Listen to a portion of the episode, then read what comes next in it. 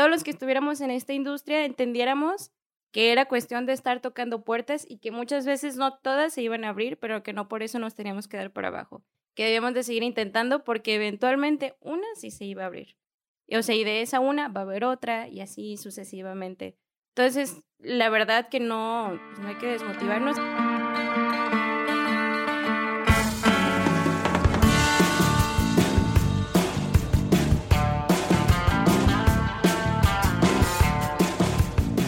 Hola creativos, soy Salvador Escobedo y escuchan Creatividad, el podcast en el que compartimos experiencias, consejos y procesos de creación.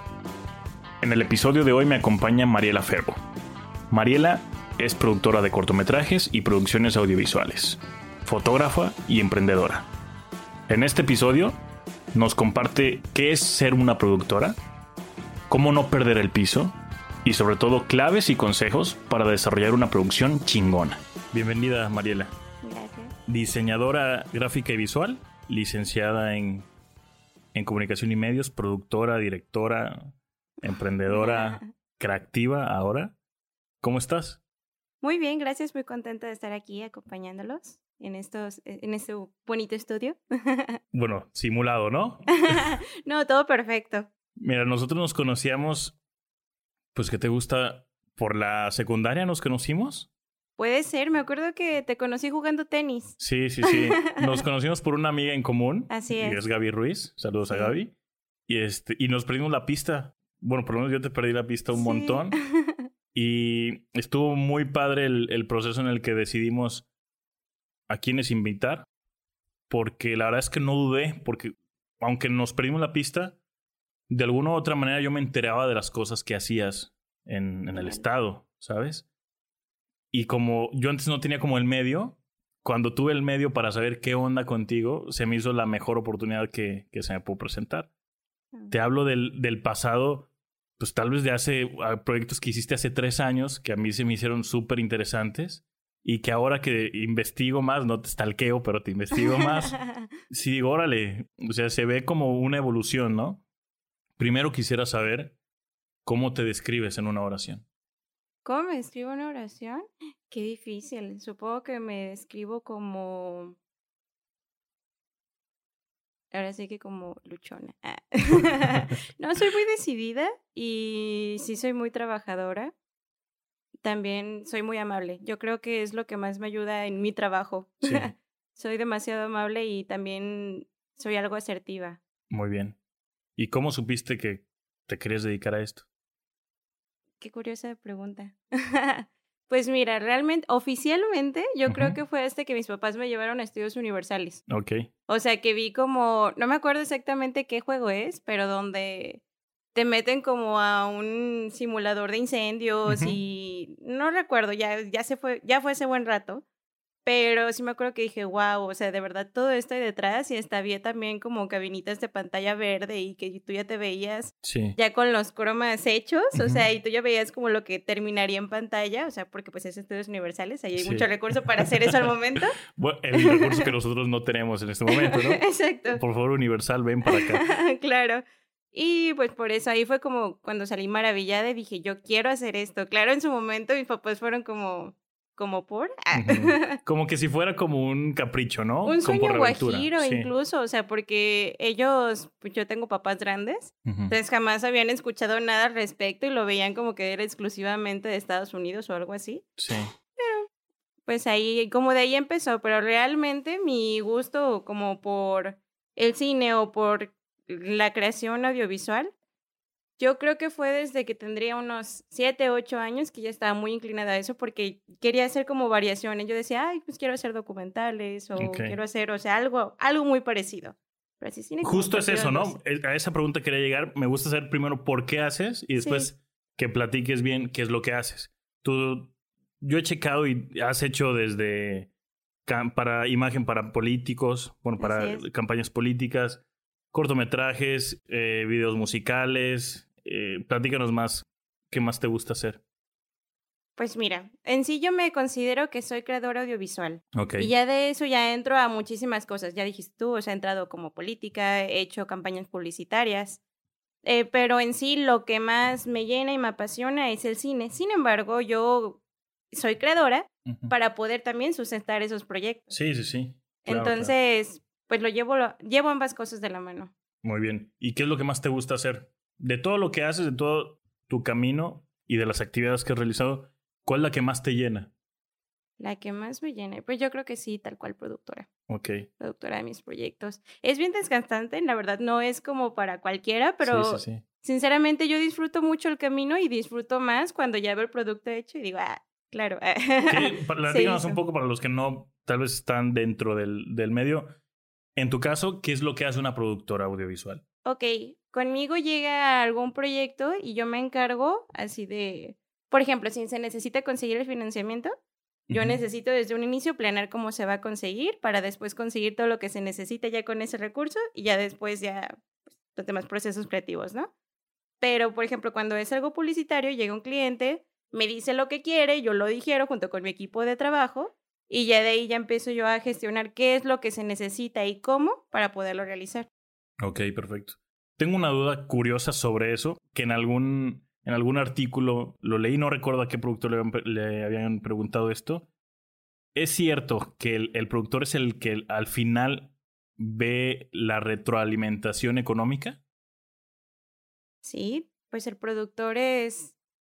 ¿Te refieres a que es el que gana más, no? No, la referencia es, la pregunta es, por ejemplo, al actor realmente le pagas por llamado. Ah, ok. Entonces, a lo, que, lo que en la entrevista decían y el artículo decía era que el, productor era el que al final veía el dinero. Ah, sí. ¿Sabes? Porque hay que pagarle a cámaras, hay que pagarle a staff, hay que pagarle al estudio. Y lo que sobra, o, más bien lo, lo, que sigue, es del productor. ¿Es cierto o es una teoría ahí conspirativa? Muchas veces es cierto. y es que en un inicio creí que te referías a que si éramos los que llevábamos como la batuta financiera, pero después dije, no vaya a ser que se refería a quién ganaba más, porque no. no, este, pero sí, prácticamente es así. En el mundo del cine, por ejemplo, es rarísimo que un productor de cine pueda ganar dinero mm. de eso tal cual. Eh, porque aquí en México casi no se consume el cine nacional, tristemente. No como nos gustaría porque sí hay muchas películas que se consuman, es otra cosa. Em, pero, y como tienes que hacer como contratos que ya son un mundo muy, muy grande y muy ajeno a nosotros por el momento, pero que ya entras en contratos con distribuidoras que ellos primero se tienen que pagar por haber exhibido tu película, ya hasta después le toca al productor o al coproductor si es que hubo uno, y así. Y ya, por ejemplo, en proyectos locales, pues ya es cuestión de qué tan bien organizado eres para al menos saber que lo que tú querías ganar, si lo vas a ganar. Pero la verdad es que a veces pasan tan un sinfín de cosas que si muchas veces te toca desembolsar de lo que te toca. De acuerdo. O sea, sí. ¿Y cuál, ¿Y cuál es el género que más te gusta hacer? Entendemos que el cine, que algo de cine, pero ¿qué género te gusta más? Fíjate que yo he sido productora casi de pura ficción. Ficción me refiero a géneros, o sea, tal cual ya puede hacer drama, ya puede hacer romance, lo que sea, ¿no? Pero sí, casi siempre es ficción, o sea, algo, una historia ya armada. Ok. Y últimamente estoy haciendo documental y me está gustando un montón. La verdad nunca, nunca creí que fuera a tener acercamientos tan joven con el documental, porque por lo regular yo conocí documentalistas ya un poquito más grandes, pero no, está padrísimo. Entonces, no sé, no te sabría contestar eso en este momento de mi vida. Platícanos más de ese documental que estás, que te estás metiendo. Ok, ahorita tengo uno que está, fue parte de la selección para plataforma de DocCMX, que es el festival más importante documental.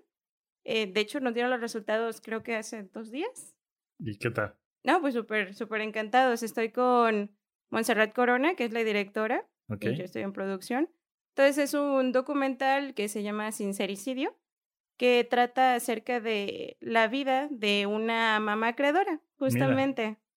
Está, está padre. Ya estamos en, como en este proceso de desarrollo y ya les, ya les estaremos contando después qué Muy tal bien, nos va. Perfecto. Yo te comentaba al inicio que hace tres años, sí, más o menos, por noticias incluso de la Universidad Autónoma, vi tu cara. O sea, yo te perdí el rastro y vi tu cara y dije, bueno, yo a ella la conozco de algún lugar.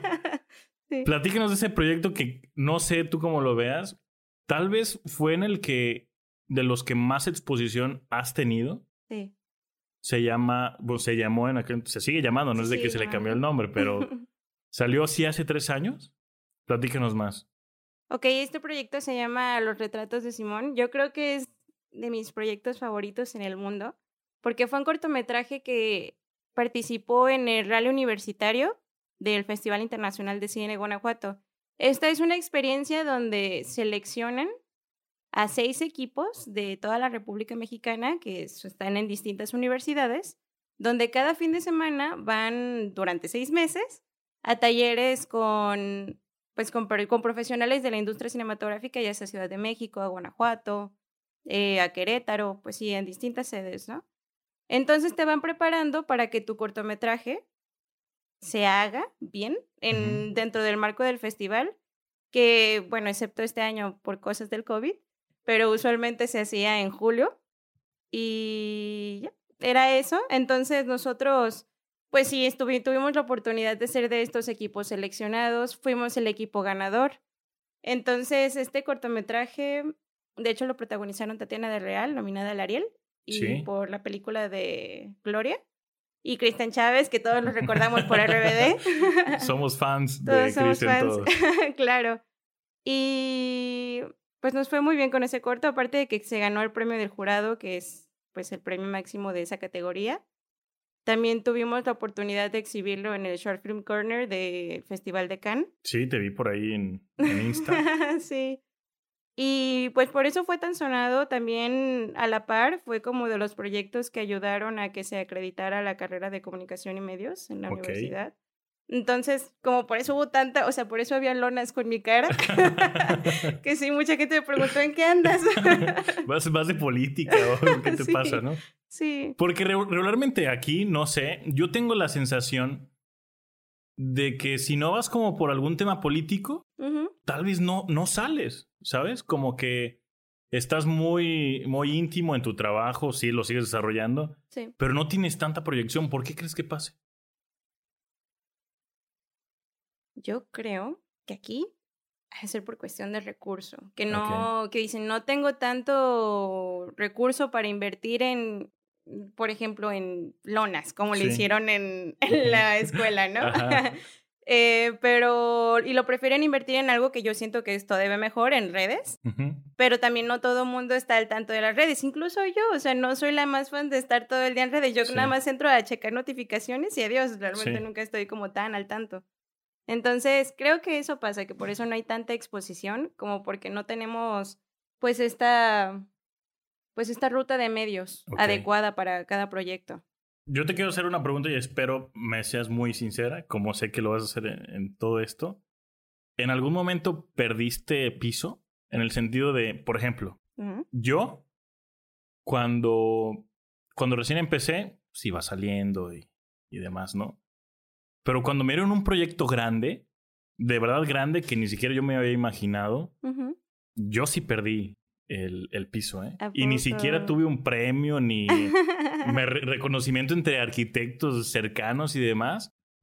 Pero a, a mí se me hizo muy fácil perder ese control de mí. Ujú.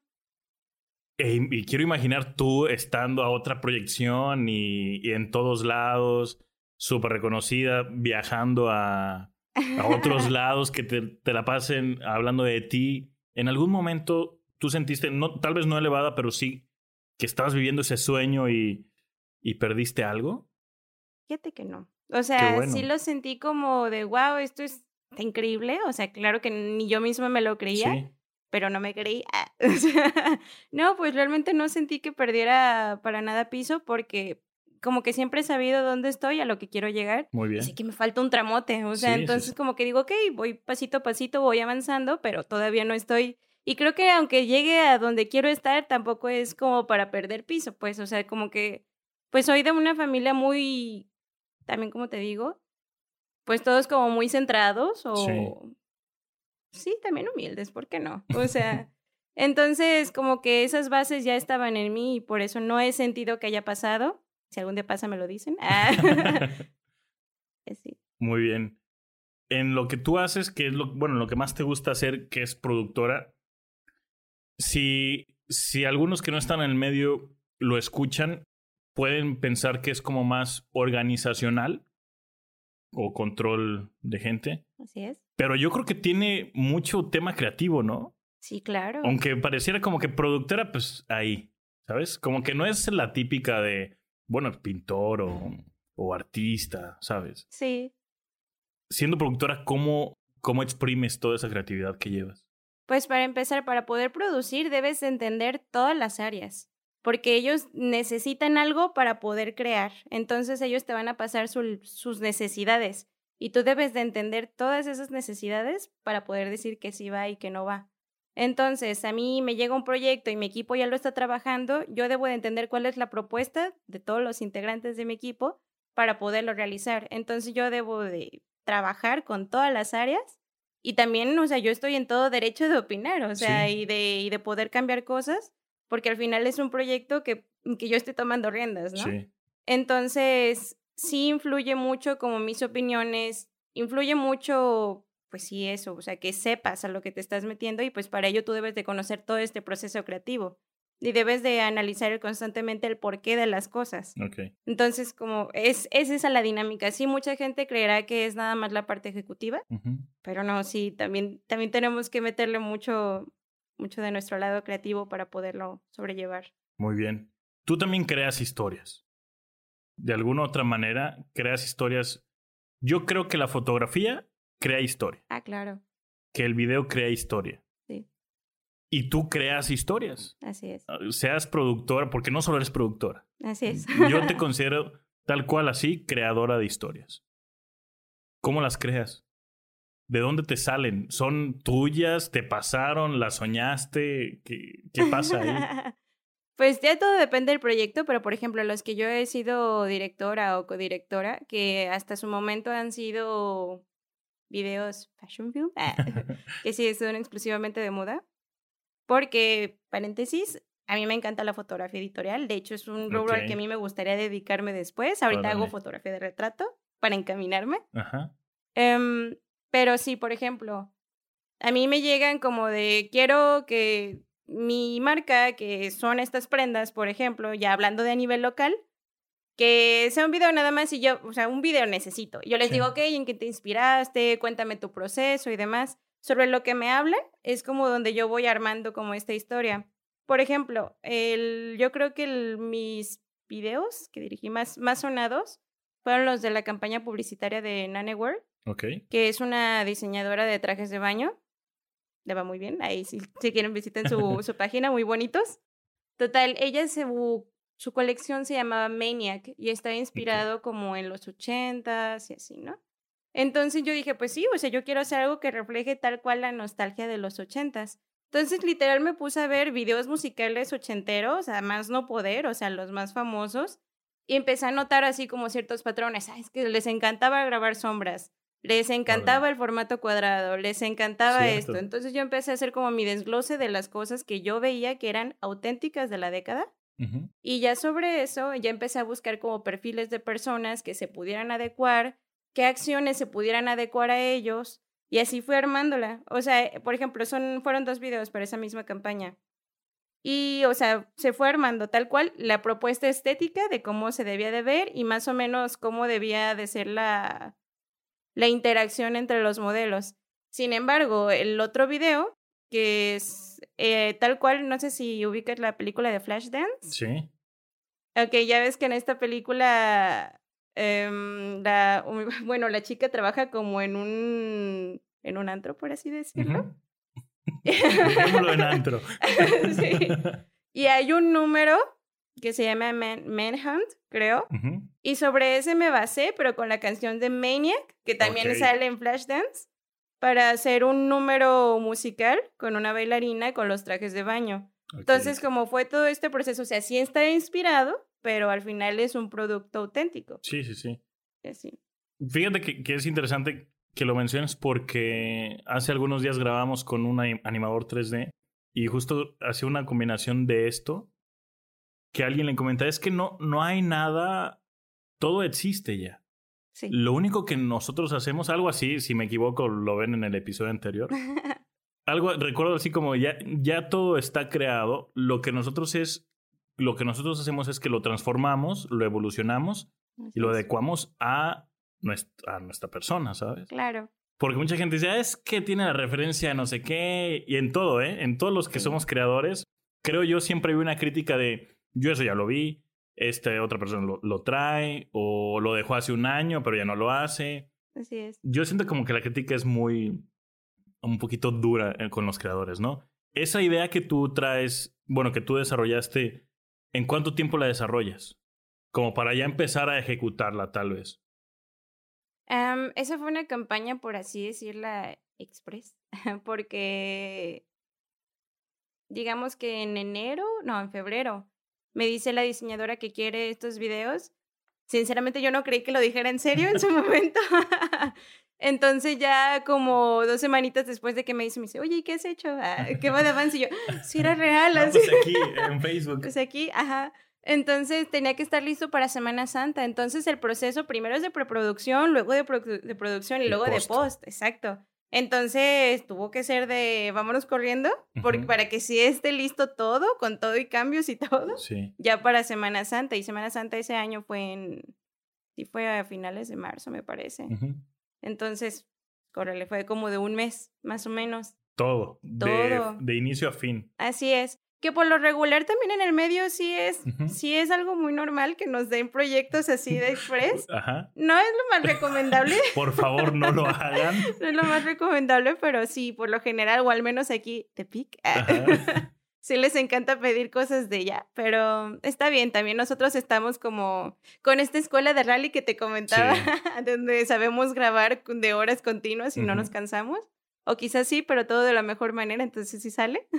Muy bien. Oye, ¿y cambia mucho lo que tienes en mente al inicio en, y ya en el proceso? ¿O te andas casando con, con una idea y dices, no, no me suelto de aquí, voy a mejorarla?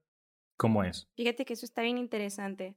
O sea, ya depende del proceso creativo de cada quien, pero yo sinceramente creo que los mejores proyectos son los que se aferran sí a una sola línea, o sea, como para que no se pierda, sí. pero que sí pueda aceptar que hay cambios. Ok. O sea, que si por algo se tiene que cambiar porque funciona mejor o porque se va a adaptar mejor a las circunstancias y así, aceptarlo y hacerlo que funcione junto con tu línea. Ok. Entonces, hay algo que, o sea, digo, esa línea no se abandona, pero sí puedes aceptar que las circunstancias van a cambiar y también puede funcionar, incluso a veces mucho mejor. Incluso otro de los videos que dirigí, que también es un fashion film, fue para una chica que hace stylist. Ok. Styling, mejor dicho, ella es la stylist. eh, ella en un inicio quería un video que hablara acerca de, de una viejita que recordaba su amor de juventud. Esa era la línea que quería para su historia. Y yo bromeando, o sea, mientras hacíamos como los planos de cómo se iba a ver, por, o sea, el storyboard, no sé si te familiarizado sí, con sí, eso. Sí. Mientras estábamos, yo dije, ay, es que parece que, que es más una viejita que le gusta un muchachito. y de pronto dije, ah, eso, eso me gusta. No está mal. Ah, eso me gusta mucho. Y dije, no, o sea, pero que, que al contrario, el muchacho es el que está enamorado de esta Ok. señora y que se esté desviviendo por ella y ya sea como, no. Entonces se creó toda una historia en base a eso, o sea, y funcionó, pero muchísimo mejor. Es uno de mis videos favoritos. Ok. Y sí, pues, te digo, así fue tal cual. Sí que fue un ca- un cambio rotundo en la historia, pero también la, la, la stylist sí me dijo así como, no hay problema, también me gusta más esa idea. Entonces Funcionó vamos con perfecto. ello y funcionó perfecto. Muy Así bien. es. En estos años que llevas, y tal vez no solo en, en producción o en dirección, ¿cuál consideras que es el proyecto más desafiante que has tenido? El proyecto más desafiante que he tenido. Fíjate que yo creo que hasta ahorita sí va a ser los retratos de Simón, el que te comentaba del rally universitario, ¿Por qué? porque hubo muchas circunstancias. O sea que era como golpe tras golpe, pero al final sí se ganó. pero sí, sí estuvo muy complicado. Lo que pasa es que en ese año la UAN entra en, pues en bancarrota. Sí, en un Que- en un problema. económicos. un problema muy grande. Entonces, ya se había apoyado anteriormente a los equipos. De hecho, nosotros fuimos el tercer, e- el, el tercer equipo que ganó consecutivamente en, en este, pues en este reto. Entonces, pues entré con sus problemas financieros, bueno, entro en los problemas financieros, mejor dicho, y nos dicen es que ahorita no los podemos apoyar. Y para sustentar todos esos viajes, o sea, todos los talleres que eran cada fin de semana, como te digo, durante casi seis meses, sí fue como inventarme cómo iba a ser un plan de financiamiento. O sea, en cuanto yo ir a buscar patrocinadores, en cuanto ir a buscar gente que se quisiera sumar, realizar actividades y todo, para poder cubrir lo de los gastos de los talleres. O sea, que nos fuéramos 10 personas todos los fines. Después, era conseguir el dinero del, del cortometraje tal cual. Entonces se inició después una campaña publicitaria para financiar el puro corto. Ok. Y pues eso fue, ¿no? O sea, al final, ya sacando cuentas realmente de cuánto fue, si se consiguió pues una cantidad pues bastante grande para su momento. Sí. Y yo creo que pues eso fue lo estresante. También fue el año que subió el precio de la gasolina así abismalmente. Todo o sea, hubo muchas cosas, sí. Pero pues la verdad es que con todo y que las, los obstáculos económicos allí estuvieron, pues todos se lograron pasar. Y aparte yo tenía un equipo increíble que todos así dijeron, no te dejamos la chamba nada más a ti. O sea, tú dinos qué hacemos y lo hacemos. Entonces realmente todos estábamos trabajando todo el tiempo. Y te podría decir que ese fue como, como el proyecto como más desafiante porque fue muy largo y porque en su momento fue algo desgastante. ¿Y ese mismo crees que puede ser del que te sientas más orgullosa? También. ¿O tienes otro? No, también me siento muy orgullosa de eso. Ay, fíjate que son varios de los que me podría sentir orgullosa, pero por distintos motivos. Te digo, ese es el, como más desafiante. Pero hay muchos proyectos que los veo y digo, no manches, me encanta cómo quedaron, aunque realmente no hayan tenido ningún contratiempo. O sea, hace poquito hicimos una campaña publicitaria para Forum Tepic, la plaza comercial. Sí. Y, o sea, ese proyecto realmente hubo problemas menores, como de trato con el cliente, muy chiquitos. Pero por cuestiones de que no estaban familiarizados con cómo es el flujo de trabajo audiovisual, no, no por nada malo. Entonces solamente como que hubo esa clase de detalles, sin embargo, un día antes de grabar fallece mi abuela. Entonces era como, no manches, yo en el funeral así haciendo mis, mis, mil llamadas, o sea, saliendo de la iglesia, oigan, es que yo me tengo que ir a trabajar, ¿sabes?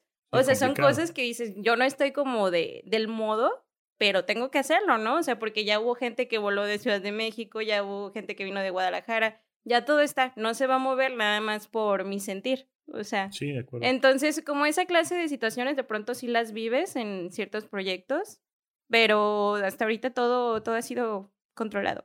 Muy bien. Sí. Me queda claro que, que bueno, sí que eres muy estructurada en el sentido de cómo empezaste, en dónde estás y pues que todavía no llegas a donde tienes que llegar, a donde es tu visión. Entonces, lo que no me queda claro es hacia dónde vas. Me queda claro tu presente y tu pasado. Sí. Pero ¿hacia dónde vas? Qué buena pregunta. pues, ¿qué te puedo decir? Sinceramente, yo quiero dos cosas. Bueno, tres. la primera es muy, muy personal, que es justamente lo que te comentaba hace rato de ser fotógrafo editorial. Pero sí fotógrafo editorial de que sí tenga contratos constantemente como para, eh, para campañas o para sesiones de alguna revista. O sea, por decir algo vagamente, porque tampoco todavía tengo tan trazado hacia qué punto en ese ramo quiero llegar. Ok. Pero en cuanto a producción, sí te puedo decir que uno de mis metas es tener ya mi productora que en eso estoy trabajando. Tengo muy buenos amigos con los que ya he trabajado muchísimo, que estoy segura lo vamos a levantar. Sí. Y el, el otro es también yo personalmente poder ser productora de cine, porque todavía no lo soy, todavía no produzco mi primer largometraje, hasta ahorita llevo cortos. Sí. Entonces, sí, una productora de cine tal cual, donde ya me lleguen proyectos que yo pueda estar exhibiendo en salas de cine.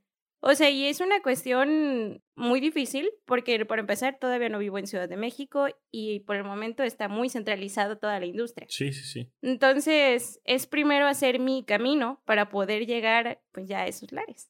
Sí, que no llegues así como de, oigan, aquí ando, deme chance, ¿no? No, y eso está padre, ¿no? Creo que hay mucha gente a la que le puede funcionar, pero somos tantos que sí me quiero hacer como... Todos, Exacto, sí me quiero hacer un caminito para que al menos sí sea como si llego y toco y digo, es que yo quiero. Ah, o mira, sea, ya te ubico, ya supe de ti, o, o, no sé de ti, pero vamos a buscarte. Exacto. Y por lo menos que tengas una línea que diga, no, bueno, ya tenemos un antecedente de ti, Así adelante. Pero si llegas con nada es, bueno, ven, pasa a la, a la lista de espera y espérate unos meses o años, ¿no? Claro. Entonces, ahorita estoy trabajando justamente para cuando llegue ese momento que yo ya diga, tengo este super proyecto de película y que me digan, va, porque ya has hecho un montón de cosas que sí. te lo sustentan. Entonces, pues estaría increíble, ¿no? Digo, no funciona así de mágico todo.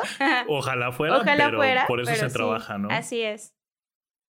¿Cómo es el, la visión que tú tienes para los demás que quisieran dedicarse a lo que tú haces? Porque seguramente hay, yo estoy seguro que hay gente que te admira, gente que te puede tomar como ejemplo. ¿Cuáles serían como los pasos para decir, así es como tienes que hacer una producción bien hecha, exitosa y que no la hizo eh, Juan Pérez de, de la preparatoria tal, ¿sabes? Que, que sea estructurada, que se vea formal y se vea de una calidad importante, que no sea una más de las demás.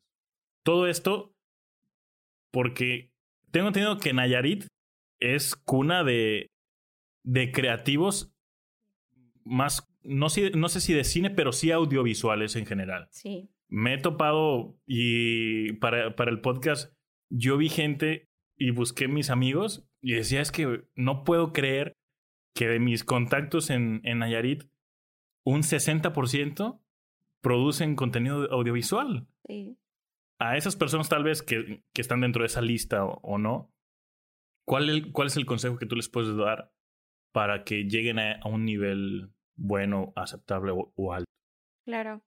Pues no hay como una receta mágica como en todo que te vas de seguir para llegar a un producto ideal, pero sí considero que al menos desde el lado de producción, sí sea una comunicación increíble la que lleves con tu equipo o con tu cliente, si ese es el caso, para que no haya problemas innecesarios. Eso es lo primordial. Si quieres que tu trabajo fluya, evítate todos los malentendidos. Ok, Entonces siempre hay que ser muy claros, muy comunicativos desde un inicio.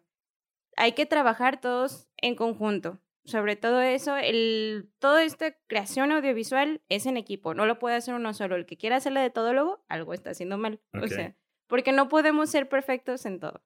Entonces, si queremos un buen trabajo, debemos de confiar en el trabajo de nuestro equipo y sí echar la mano. Esas dos cosas yo creo que son primordiales para que tengas un producto, o sea, para que sea como quieres que se vea. Y en sí también algo que yo recomiendo ampliamente, que ya lo platicamos anteriormente, es que sí busques referencias, o sea, sí, sí se tengas muy en claro cómo quieres que se vea. Porque muchas veces decimos, en mi cabeza tengo esto, y al momento de grabarlo es, ah, no me salió así.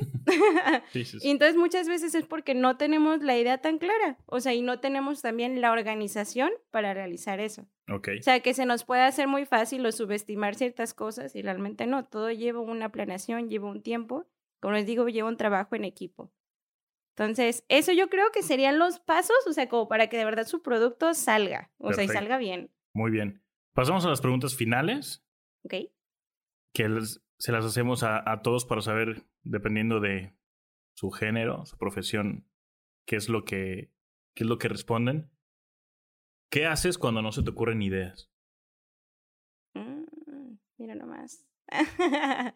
Yo creo que mi proceso es no intentar no pensar en eso porque en algún momento va a llegar. Ok, muy bien. Yo creo que me pongo de verdad a ver alguna peli o alguna serie o incluso yo soy muy fan de, de jugar sudoku ¿Sí? y eso siento que también me, o sea, estoy trabajando mi cerebro, Ok, pero no estoy tal cual pensando en lo que tengo que hacer y ya cuando termino ya estoy como más alivianada pero sin, sin estar como fría. ajá, Y ya con eso ya empiezo a aterrizar. Yo aterrizo todo en papel. También, y cualquier idea que se me vaya ocurriendo, todo en papel. Y aunque todo esté como al final de garabato y todo volteado y así, ya después lo pasaré a limpio y ya me podré dar un orden para poder generar bien una idea. perfecto. Pero sí, yo creo que es eso. Cuando tengo un bloqueo, me distraigo. O sea, pero me distraigo sin dejar de trabajar mi cerebro. Sí, sin Porque también en mi caso, ver una película, también todo el tiempo estoy pensando. O sea, esto es cómo hicieron eso. Sí, Decían, esto no me gustó. O sea, todo el tiempo lo.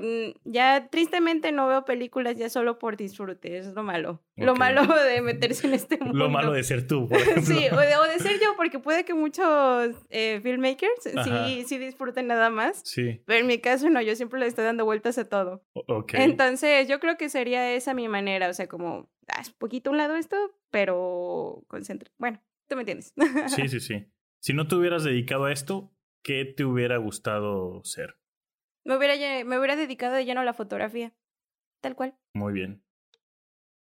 ¿Y a quién admiras? Sí, pues es que creo que soy tan... como tan basic. que yo admiro a mi familia primeramente porque todos son emprendedores, o sea, entonces todos siempre han sido como con todos han tenido como esta constante motivación de seguir creando. Ok. Entonces admiro mucho eso, que a pesar de todos sus obstáculos ahí todos siguen. Entonces yo veo eso y también lo quiero invitar. Sí. Admiro mucho a mi equipo de trabajo. La verdad es que yo tengo de base a tres chicos que son con los que quisiera formar mi proyecto de productora. Uno es un fotógrafo, el otro es postproductor, que se, que se refiere esto a colorista y, demás funciones, y el otro es sonidista. Los tres, wow, o sea, también al momento de trabajar y de proyectar ideas y al momento de también chambear, o sea, de verdad de cómo se ponen los pantalones para decir vamos a hacer esto, eso lo admiro un montón y por eso yo también me motivo a estar trabajando. O sea, yo creo que yo admiro eso, a mi equipo de trabajo y no solo a ellos, o sea, eran por, por decir un ejemplo, pero realmente admiro a muchos de los del gremio audiovisual Nayarita, o sea, por estas ganas de hacer, a pesar de no tener muchas veces las facilidades, o sea, y de ser creativos para sacar los proyectos con lo poco que haya. Y sí, sobre todo a mi familia. Muy bien. ¿Cuál ha sido tu mayor error o fracaso? Error o fracaso. Yo creo que algo que todavía me pasa mucho es que soy muy pues no quiero decir buena persona, de que me ven la cara, porque no es tanto así, pero sí muchas veces confío donde no debo confiar. Y entonces ya después me llegan, pues me llegan las consecuencias. Pero es como en cuanto a, sí, o sea, en, en cuanto a cuestiones de trabajo es donde realmente me pasa. O sea, de que digo, ah, está bien, yo confío en que me va a tener tal cosa para yo poder hacer lo mío, no le voy a meter presión y no, está. y no está. Cositas así, o sea, son las que a mí me han perjudicado directamente en mi trabajo y también en consecuencia en mi persona. Que tal vez es súper simple, ¿no? O súper sencillo decirlo, ah, es que eh, mi, mi, error es confiar en confiar. Exacto. Y, ah, no, es que eso no es error. O sea, sí, para ti, pero incluye un montón de cosas que no ves. Muchísimas cosas. O sea, me ha pasado hasta veces con clientes de decir, es que yo los conozco y no hay contrato. No, si me fue al momento de que me pagaran. ¿no? sí, sí, sí. sí, o sea, me ha pasado. O sea, esa clase de cosas de que digo, debo de ser más viva o sea, con, con estas situaciones. Y mucha gente dirá, ¿cómo es productora y le pasa eso? Sí pasa, o sea. Difícil de creer, pero pasa. Difícil de creer, pero pasa. Antes de pasar a la última pregunta, te quiero agradecer el tiempo, la disposición. No, gracias a ustedes. Y me gustaría saber ¿Cuál es el mejor consejo que te han dado? Wow, ese consejo ni me acuerdo quién me lo dio, pero se me quedó tan grabado que decían que no, no nos desesperáramos. Que todos los que estuviéramos en esta industria entendiéramos que era cuestión de estar tocando puertas y que muchas veces no todas se iban a abrir, pero que no por eso nos teníamos que dar por abajo. Que debíamos de seguir intentando porque eventualmente una sí se iba a abrir. O sea, y de esa una va a haber otra y así sucesivamente. Entonces, la verdad que no, pues no hay que desmotivarnos. Ese consejo a mí me lo dieron tal cual con el ejemplo de las puertas. Y yo también lo digo, es cierto, no se desmotiven porque es muy normal que alguien diga, no te voy a apoyar, o no me gustó tu idea, o no esto y así. Y te hace dudar a ti mismo, o sea, de tus capacidades, de tu creatividad o de todo. Pero la verdad es que ya también el gusto, pues es muy subjetivo. y también, o sea, estos nos te preparan para poder conseguir un sí en la siguiente. Muy bien. Por eso. Pues muchas gracias, Mariela. No, ustedes. llegamos. Qué gusto. Hasta aquí el episodio con Mariela Ferbo. Si te gustó tanto el episodio como a mí, te invito a que visites la página salvadorescoedo.mx diagonal creatividad y ahí podrás encontrar más información sobre Mariela y sobre sus producciones. Te invito a que me compartas qué fue lo que más te gustó de este episodio en mis redes sociales. En Facebook me encuentras como Salvador Escobedo y en Instagram como arroba chava.escobedo. También te recuerdo que en el canal de YouTube podrás encontrar todos los videos de este podcast. Yo soy Salvador Escobedo y a crear